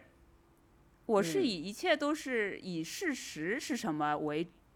准，或者说是你跟我说什么，就是以道理为准，即使是你的态度没有就事论事对，就事论事，其实你的态度 没有那么好，你的道理是对的，我也认。但我可能是，比如说跟我老公，有的时候也不是说一次矛盾没有啊，有的时候也会产生这种嗯。想法不一致的矛盾，然后他可能会吼我，然后他就把我吼明白了，然后我自己想想，哦，他说的是对的，然后他吼我的这个表现，我就自动的，就是过去了，因为他的道理是对的。我觉得我可能是一个不就是嗯非常不典型的吧，因为我觉得可能就是很多的女生嘛，或者是我身边听到的一些例子，就是说很多女生在跟她的这个爱人吵架的时候，都会说。你为什么对我态度不好？你说的理是对的，但是你的态度不好，所以我要跟你吵架，所以我不开心。所以我觉得可能就是在我看来，就是张婉婷跟宋宁峰这样子的相处矛盾，我身边其实也有不少，我有见过不少，但是我只是不太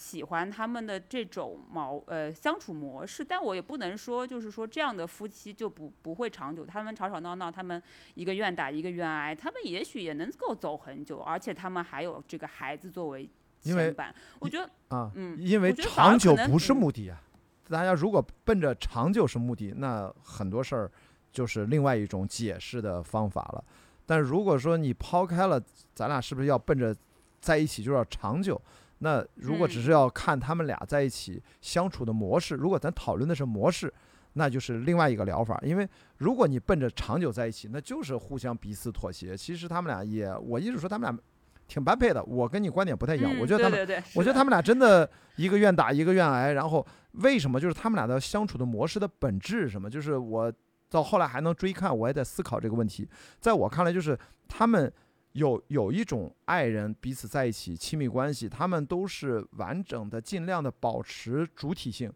然后两个人能够再去共同创造。但是他们俩是。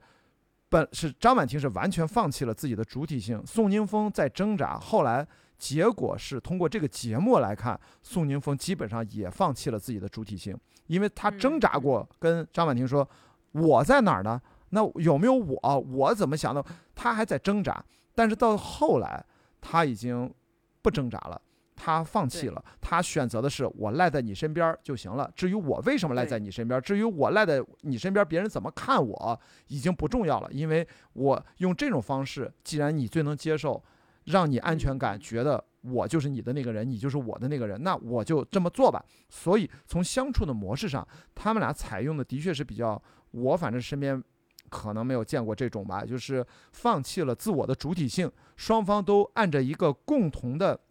彼此还想象的不太一样的一个交集去活，这个东西，我我只能我我客观上描述一下，他们是这种相处模式。但一般来说，大家都是经常会聊，我不能因为爱情而丢掉了自己。反正宋宁峰和张婉婷，他们其实都已经最终来看，都是双双丢掉了自己。他们可能就是为了你说的那个叫家庭也好，孩子也好，什么也好，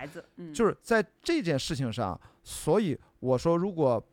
咱们不能说他们俩该不该分开，就是说他们如果是奔着长久还能在一起，他们俩就这么做没毛病，人家自己觉得 OK 就行了。对。但是如果我们从旁观者而言，你要轮到自己换成我的话，对不起，我还得讲，我不会为了在一起而在一起，我最终关心的还是希望能够。在自己的主体性和跟他在一起，能够形成一个更大的我，而那个更大的我，它不应该是模糊的，不应该是互相臆想出来的，而是应该是非常清晰和坚定的，而且是并不损害自己的主体性的基础上。这当然该妥协的妥协啊，这是两码事儿。但是他们俩现在是主体性上其实受到了损害，但是他们俩彼此 OK，那就 OK 吧。这个事情我们就就是看一个综艺呗，就看一下而已啊。嗯，所以。我就在反思嘛，是不是就是就像小二之前说的，因为那个《再见爱人》的第一季嘛，在小宇宙，它其实也是个主播之间也是个小爆款。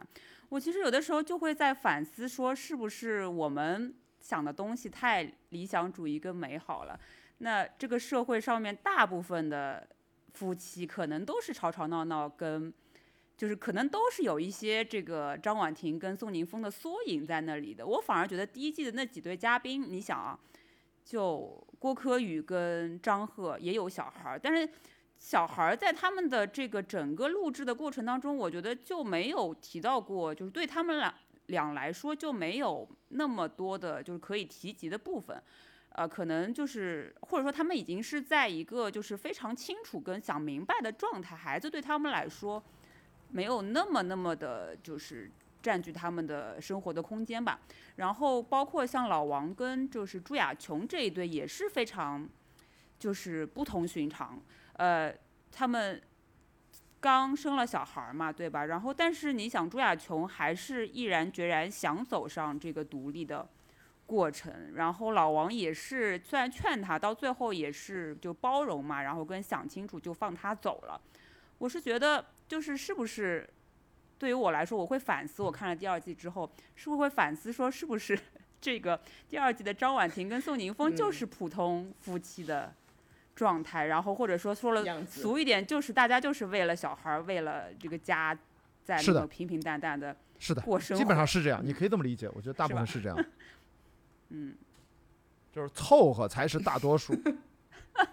凑合，对，说的好就凑合。但对，就是凑合。但是他们这个也也是比较极端的情况吧，就是能够对对是 比较极端，但但我真的跟你讲，我身边不止一对是这个状态，而且有一对很明显的是有生了两个小孩，女就是都在凑合，然后 还有一对可能是也是吵得非常厉害，但是双方还是能有走下去的理由吧，嗯。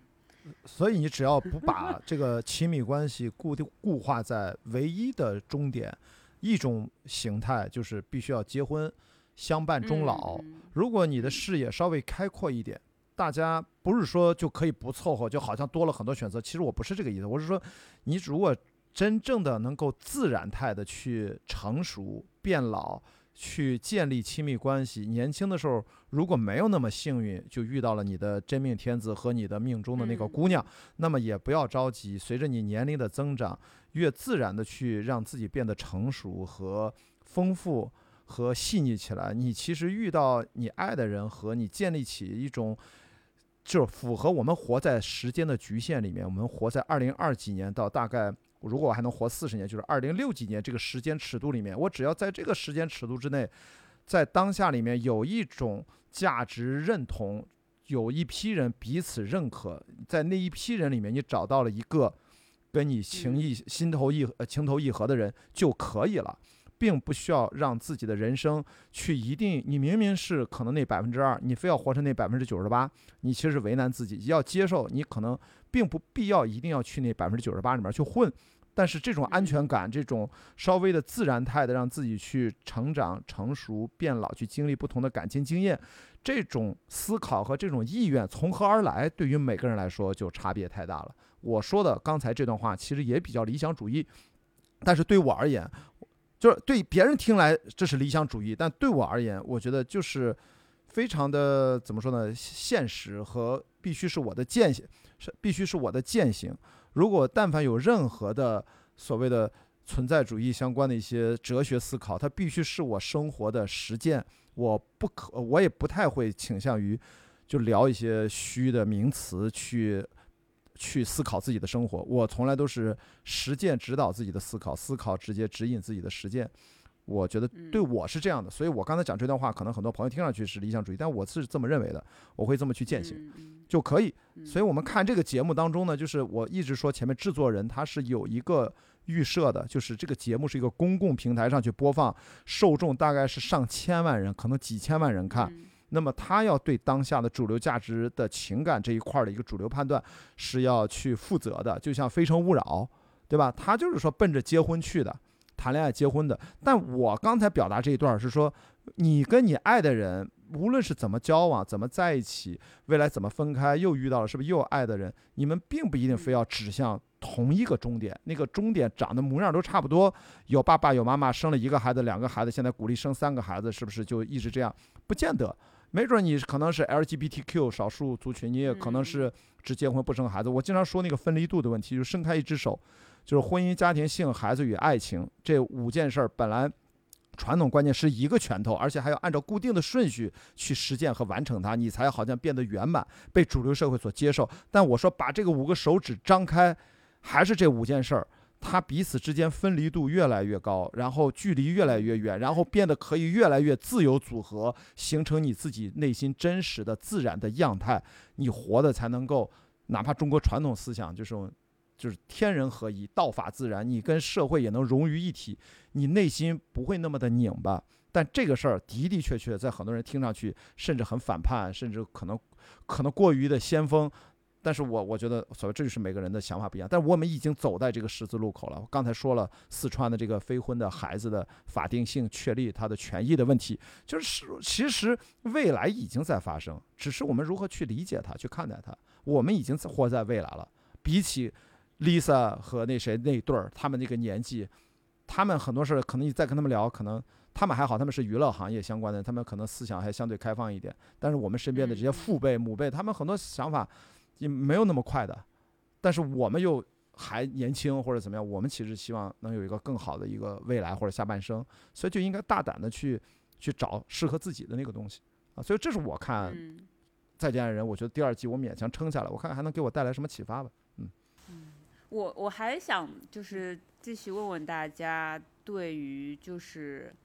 嗯。因为当中，其实我觉得就是观察室的嘉宾里面的那个孙怡的状态，其实是，其实是第一季我觉得呈现的那种嘉宾的状态，就是她跟她的这个前夫和平分手，然后也生了小孩儿，然后她说自己现在就很快乐嘛，然后，然后呃那个他们当中就是有问过这个问她说。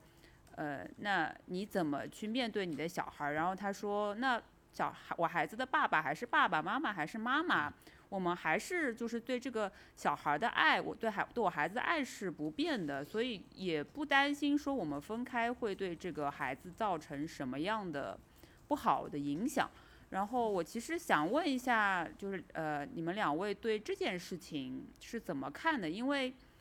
呃，我记得就是苏诗苏诗丁他有蛮长一段是讲他自己的原生家庭的问题嘛，然后他的父母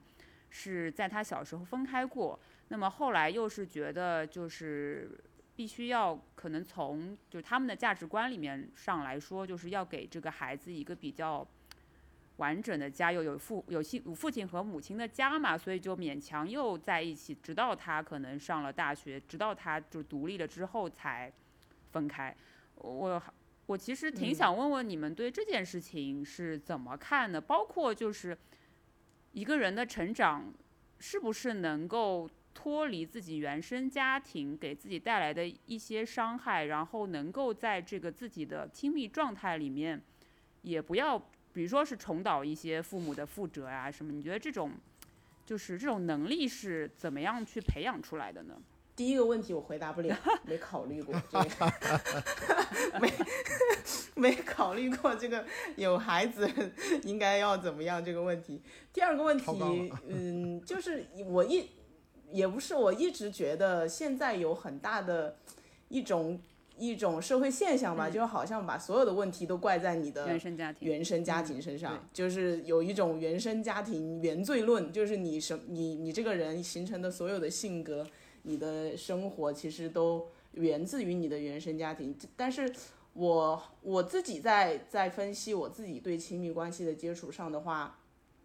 我后来会觉得，其实其实我一直没有很稳定或者很长期的那种亲密关系。我也在分析它是不是跟我的原生家庭有关系。但但是我的我的原生家庭不是那种说啊多多多么糟糕，然后父母天天吵架那种，就是一个很普通的、很简单的。就我父母可能再再长一点年纪，就会变成 Lisa 和那个谁那种，他们。就就是一种很传统的那种模式，呃，但是我从小会离家比较早啊，就是我可能十三岁左右就已经不跟父母长期住在一起了，因为要念书就住校啊，然后到高中也是有一段时间也一直住校，到大学就也住校嘛。其实，在这种，而且我一直比较遗憾的一点是我们是没有兄弟姐妹的，就是你没有一个跟别人长期去。相处的那种习惯对我来说，可能就是就是我没有一个跟人去，就大部分时间是我自己跟自己在一起的，嗯啊，就是所以，我到后面发现，可能这么多年过去了，我是有点难以，我不知道这个是不是跟原生家庭有关系啊，我是有点难以接受另一个人特别亲密的进入我的生活或者是一个空间，嗯嗯，哦，就是除非那个人是就已经极致的跟你。很共振了，或者很同频了，但是就就像雅迪刚说的，可能我就是那百分之二，我没有办法成为那百分之九十八，那他就没有这样的一个一个关系进入，他就我我自己的感觉就是他我在我从小到大长，如果这个是原生家庭的影响的话，就是成长的过程当中，没有那种就是别人和我一起生活，然后我会觉得很安全，然后我会觉得很很舒服，然后可能就是我自己跟自己。相处的时间太长，然后就这个就形成了一种一种很长的一种模式和习惯。嗯呃，我大概大概是这个感觉。哎，我先回回回应他一下，是一个独生子女的问题。我觉得特别典型，就是我跟自己呃前任女朋友，她离婚了，带个孩子啊，两岁半到四岁，我们在一起的时候，然后她当时跟我谈恋爱的时候，前提就是说，哎，我不生二胎，我说可以啊，不生就不生呗。虽然我们家官家无后，我跟我姐都没生，其实我也不是那么介意，我都可以。但是我后来就跟她聊天的时候。他当然，我们俩分手之前，他其实有了一百八十度的转变。当然，我们后来也没有机会了，就没在。他其实又愿意生了，就是因为他在跟我交流的时候，他发现我经常跟他谈起什么事儿。我说：“你看啊，现在遇到什么家里的大事儿，我都是跟我姐商量。我其实跟我爸妈也没啥聊，他们都七十多了，对吧？我就跟他讲，我说如果你的儿子，他那个是个儿子嘛，我说你就得笃定他未来找一个好的伴侣，不然的话，其实他身边没有一个他的至亲了。因为我说他比我小八岁，他是八七年的嘛。”呃，就是他基本上就是这一代都是没有兄弟姐妹。我说我从小长大，我是七我是七九年的，七十年代末八十年代初，计划生育那会儿还没完全彻底执行呢。我们的小学成长的过程当中，四眼望去，身边都是一半儿都是有兄弟姐妹的，至少都是哥哥姐姐，所以大家就是很习惯了这种。去谁家串门儿都是有兄弟姐妹互相照应啊，互相互相就是那种还是怎么说一起玩伴长大的那种状态，不只是说同学之间，就是你在家里面也有人跟你玩儿，所以我就他突然就意识到说，只要但是就说你生不起孩子，另外一回事儿啊，不想生养，觉得这个世界变得太糟了，咱就不讨论那种那那种那就那种情况。如果在你觉得呃生完一个之后正在犹豫生不生第二个的时候，只要你觉得条件还基本上能够承受和承担。这个时候，我觉得可以换一个角度思考，就是父母都会老去，孩子十八岁以后都会出去闯自己的世界，真正能跟他并行的血亲，其实就是自己的兄弟姐妹。父母都会老去的，其实这个孩子要嗯自己长大。是。所以在这一点上，我觉得我的前任他突然意识到了。有一个，我我打啊，你说你说，我基本说完了。我有一个关于孩子的，我有一个关于孩子的思嗯考，就是我说我要么就不生孩子，我要么我要生就一定会生两个以上，嗯就是就是我一定不会让我的孩子也变成一个独生子女，因为我觉得这个对我的，就是我感觉我的人生是很缺乏这个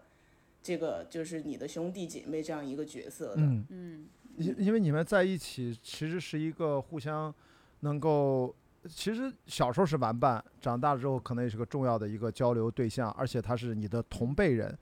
还是不一样的。当然有一些可能兄弟姐妹，因为可能二婚啊或者什么情况，就是他年纪差了十几岁。这种长兄如父，那是又是传统的社会另外一种情况。我说的还是泛泛的啊，咱们现在这种，所以生两个其实是挺好的，甚至两个、三个都可以。但是现在是一些客观原因，那个就没法聊了，就是大家没钱养呀，压力大呀，教育啊，住房呀，嗯这个就是另外一个话题了。咱只是在说孩子是这样，原生家庭，我自己其实观点跟小二很多很相像，就是可能不管是学术界还是现在。卖畅销书还是怎么怎么样，原生家庭变成一个这几年变成一个很火的一个词儿，这种热词吧，我们一定就别太上上头，太在意。原生家庭的问题，只有在你没有意识到你有原生家庭的影响的情况下，它是有意义的。当你已经嗯意识到了，嗯哦，我很多很多事情，像刚才小二是不是也在反思？可能我也会反思。其实“原生家庭”这四个字就已经起到它的作用，也仅限于此了。为什么呢？人就是在不断的自我做选择，活出自己的主体性，去应对人生道路当中，不管是一个英雄之旅，还是一个 loser 之旅，你也得把这个路走完。你你都是一个，你无论做怎样的选择，你都是一个自我塑造的过程。只不过说你塑造的好和塑造的不好，你塑造的是有目的的去强化塑造，还是你无目的的漫游，也是一种塑造。所以你的原生家庭，它应该在你早期的时候，当然对你有影响，但是人生之路漫长，如果把你正常健康活六七十、七八十，甚至未来活到九十一百岁，你还要说跟你的青春期之前的原生家庭给你带来什么人是人性格上的哪些影响？这个事情你太小看了人的适应性，所以我是偏积极的，能够像宋金峰说的一样，我们要朝着太阳走，然后。然后不断的主动的去自我塑造原生家庭的问题，不要逃避，不要回避，但是认识到它，理解了它，看清楚它给自己过去各种决策、生活当中的境遇、性格成长带来的影响，理解它就好了。然后有针对性的去去自然的去面对。人生路真的很长，你其实会变得越来越完整的，是这样，不要太担心啊。东西吧。呃对，这一趴不刚才不是说孙怡嘛，我就观察这个弹嗯幕啊，因为我是看弹幕的啊，像不像小二他不嗯看弹幕，这个弹幕经常还是对孙怡啊还是不友好。孙怡在前几嗯期呢，穿的不管是吊带儿也好，还是穿的什么，她稍微的露的多了一点。哇，我一看那个弹幕，不管嗯发弹幕的是男性还是女性的观众，对孙怡都太苛刻了。孙怡嗯，和呃，她旁边那个女生叫什么来着？郭采洁，郭采洁他们他们俩和那个年轻的男生之所以请到这儿来录，就是因为他们代表了年轻男女的观众的一种他们的思考。所以说，请的当然又是演艺界的人，当然长得好看、美一点。那么美的女生和帅气的男生，男生打扮起来帅很简单，女生如果要美起来，穿衣服的穿搭、录节目。他露个肩啊，露个脖子，我就觉得，如果我不知道现在是不是味道是都已经味道到这个看综艺节目的弹幕上了，你知道吗？就是我总觉得我看到那个我都觉得很摇头，而且我总觉得那里面不见得是男生啊。我们作为直男，我们见到美女，你爱怎么穿怎么美，我们都很开心。我总觉得里面是有很多女性，其实对他要求也不低。就是这个真的是，我觉得孙怡就是到后来，我就眼睁睁看着她，她她真的到后面录的时候，她那个衣服她是有明显变化的。我不知道是一个，因为他们后当然，哎，他们录这个节目的时候，他们是录到后面，好像是已经开播了还是怎么样？是不是他是能看到？他们是能是是是能看到的。观观察室是后面对，所以他们观察室是就是拍是全拍完了，观察室是边播边边拍后面的，所以他们是能够录到后期的时候是能够看到前面几期的弹幕的，所以我就明显的感觉到，你回想一下孙怡的穿着。就是到后几期就变得，她有一期穿的跟泥瓶一样，我都崩溃了。我说，你们，你们，你们请人家那么美的一个孙怡，但是我没看过孙怡的戏，我对这个女演员完全不了解。我认识她就是因为这个综艺才知道有孙怡这个人，啊，她前夫还演过一些角色，我还看过。所以，那你请人家来，你把她裹成个泥瓶，那你你请她来干嘛呢？就大家在看啥呢？那你为什么不直接请泥瓶坐在那儿呢？对吧？那倪萍，倪萍也的确是，倪萍也挺会说的。对呀，倪萍也参加，不是也飞行过吗？也还也特能聊，对吧？是的。所以我真觉得，哎呀，我就说网友能不能稍微的，稍微的控制一下自己，别天天在上面嘚逼嘚逼。但所以你看，我也喜欢看这种弹幕，因为一波人就说孙怡是那个嘴替，是我的嘴替，就是说话就特别的。呃，直接直白，很可爱。但有一些对他的批评，说你说话说他没有素质啊，不过脑子呀。我说，我说你们真的是，就是这这些双标是最糟糕的啊！我在这提醒一下，万一有有这样发过这样的弹幕的朋友，我就告诉你，我是 我是要坚决的反对这种弹幕的啊，不好不太好的弹幕，反正我觉得，我是真的看弹幕的啊。你这看到弹幕的得到的东西比看节目还多。对啊，因为弹幕，因呃，我好像啊，我没有发过弹幕，但是我总觉得有时候我都想去发，因为在这里面你就没，我刚才不是感觉说那个观察室的嘉宾不是使出了一百二十分的努力吗？我觉得最主要的就是那个女社会学家是那个教授叫什么？呃，什么斐？呃，沈一斐老师。沈沈一斐，沈一斐，我觉得明显他看他第一季，你就看看他的装装束打扮、穿衣风格。就是他已经因为第一季他火了嘛，所以在第二季里面他就非常注意自己的外在形象，然后化妆化的也相对的更正式一点。但是他最主要他的表达，我觉得其实是更加 aggressive 一点啊，就是更加积极一点，更加主动一点，更加努力一点。那我其实是非常喜欢胡彦斌的评价，呃，我在第一季的时候。我跟胡彦斌的泪点是完美同步，因为我跟我前任一起看的，呃，那个再见，那时候我们还没没分手。我们说，我一看了第一集，我说你回来，咱俩一起看，咱俩一起把这个节目都看完。所以第一集我还陪他重看了第二遍呢。然后呢，他就他就他是北京女孩嘛，特别大大咧咧，他就说你还有病吧，关海迪，怎么看个综艺哭成这样？我说没有，我说我说你看人家胡彦斌。说他是不是也在那儿那抽纸巾，也在那儿掉泪？后来又看到老王的时候，哎说你怎么老王你也哭？我说你不懂，然后就特别搞笑，他把他摁到了一边。就是他，他就是他，就我看综艺，可能弹幕是我多余的乐趣；他看综艺，就我就是他多余的乐趣。他看综艺的时候，对对对，就是就是他看节目看弹幕，他还能看我，他都会有三重快乐。我说你就你就看我，你对吧？你哎，反正就是在第二季里面，我想说的是胡彦斌呢。其实是因为整体节目的水准的下降，胡彦斌输出的内容，别看他们都那么一百二十的努力，但是整体上也都不如第一集输出的好。以胡彦斌是最典型的，啊，就是是不太，而且我很奇怪，我不知道他们为什么请了这个，到最后一集都在 Q 这个伊丽静，就是他自我防护性特别强，包裹性特别强，他擅长的就是犀利的拷问别人。但是这个节目其实跟伊丽静是特别。我觉得不能发挥出，哎，不发挥出它的特点。它的特点就是你让他当一期飞行嘉宾，到了饭桌上去拷问，呃，艾薇也好，还是拷问谁。但是他如果坐在这么啊，拷问随便拷问谁，拷问张婉婷也拷问的非常好呀。但是你让他坐在观察室里面做长期的嘉宾，他还坐在 C 位上，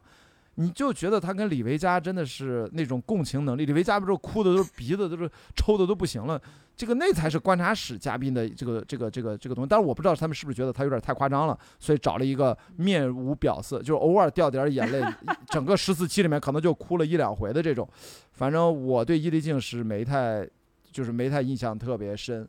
但是胡彦斌其实他的表现对比下来，也印证了整期节目的录制的这一趴的。呈现出来的效果，胡彦斌的给的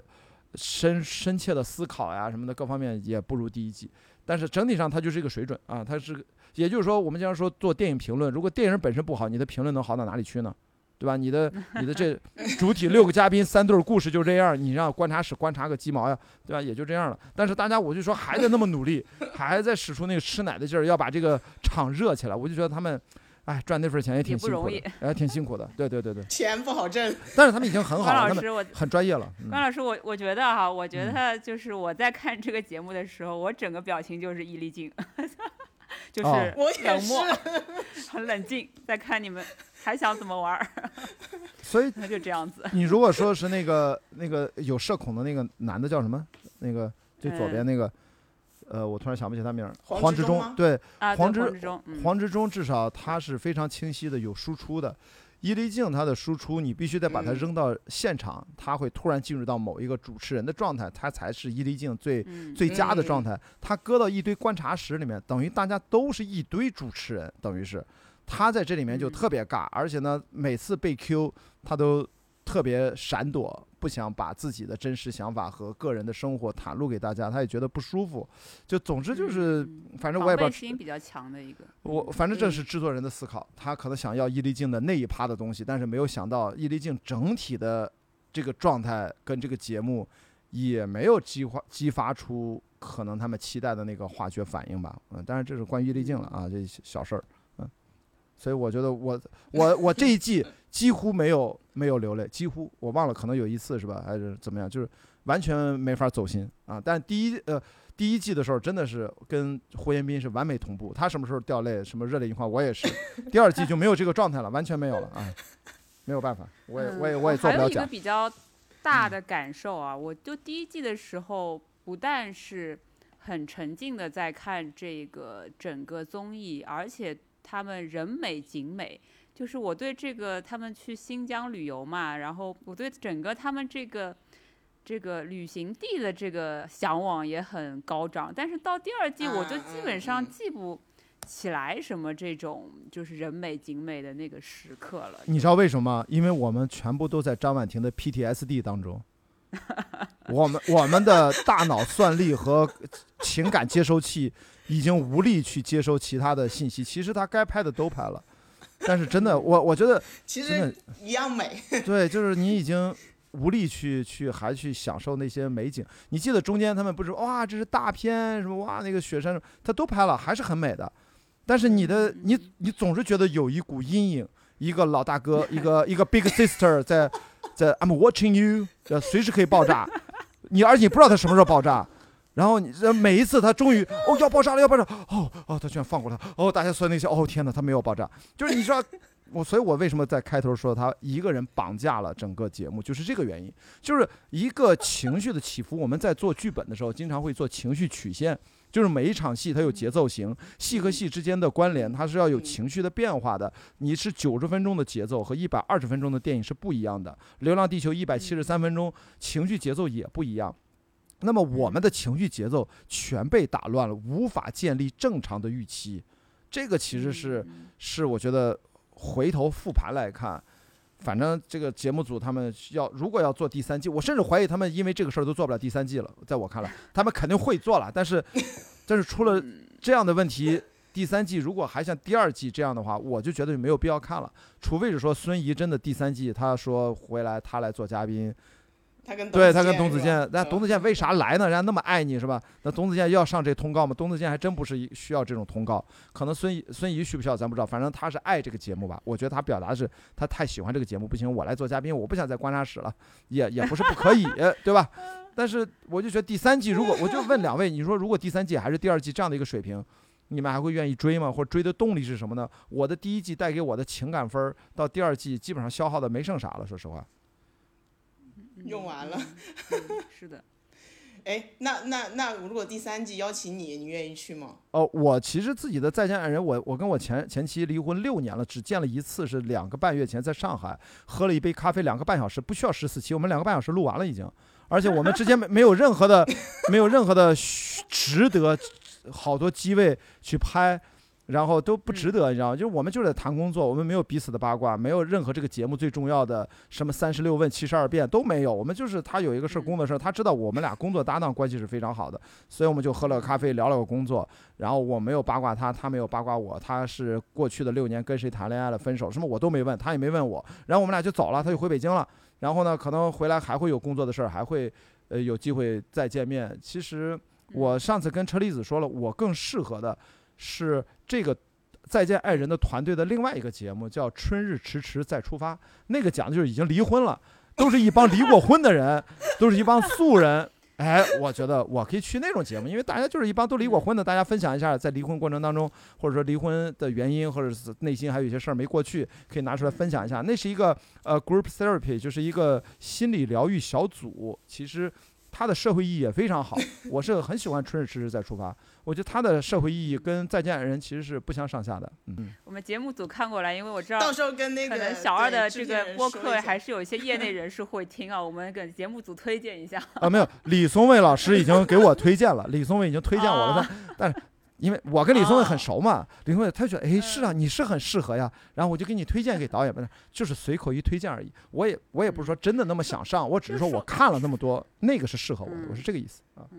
我说到这个，到底哪种情感状态是适合综艺的嘛？因为我之前听沈一斐老师跟好像是记得是跟童晨杰聊的一期播客里面有讲说，也有不少人问，就是因为她跟她老公有一个就是播客节目嘛。呃，然后也有人不少人问他说：“你们俩为什么不去上一些真人秀的综艺啊？”然后他就是这么说的：“他说，其实如果我们两个去上这个综艺的话，这个我们的日常生活所呈现出来的，可能就是他不够爱我，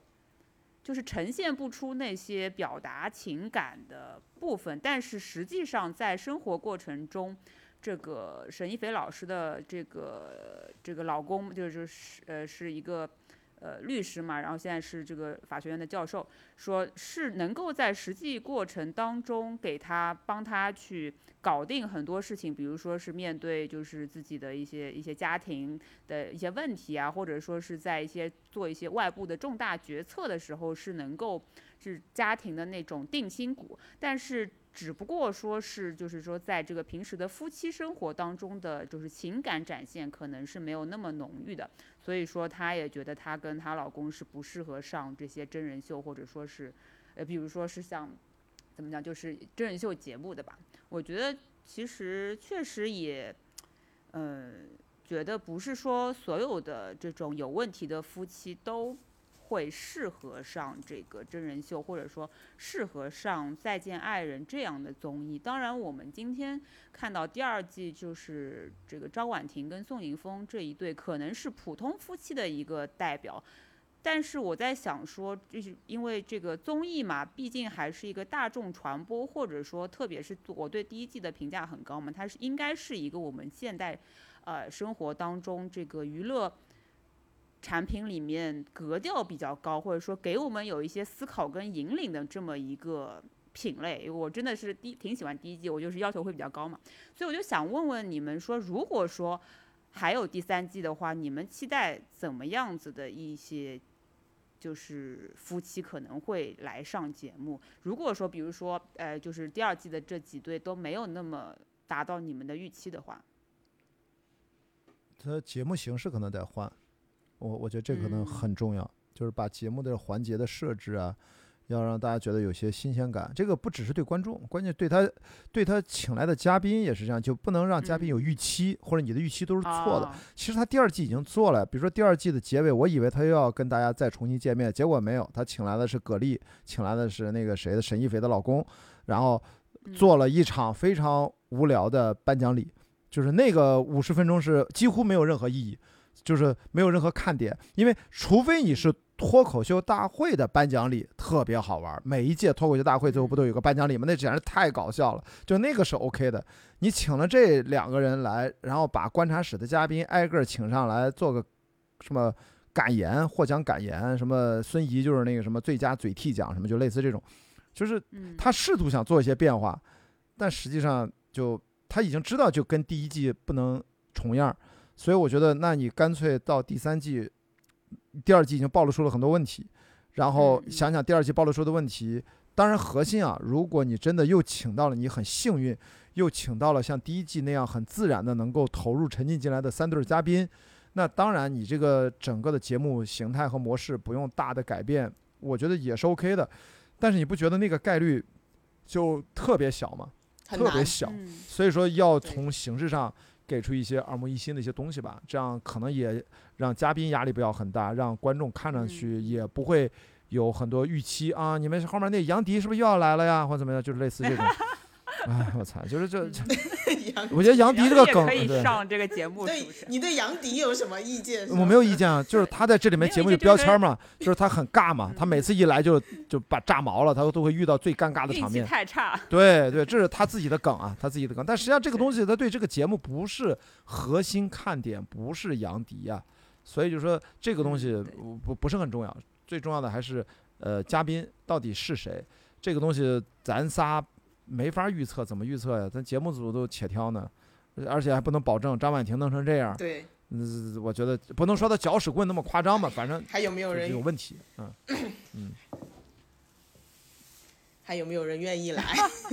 肯定有人愿意还是有人愿意来的，因为是节目组愿意不愿意让你来，因为愿意来的人很多嗯很多，就为了曝光度都愿意来，就像浪姐一样，对吧？但是节目组为什么愿意让你来？而且她跟浪姐不一样，浪姐你这这次没来，下一次来，每次都来一二十个姐姐，你这次就六个人，只有三对儿关系啊，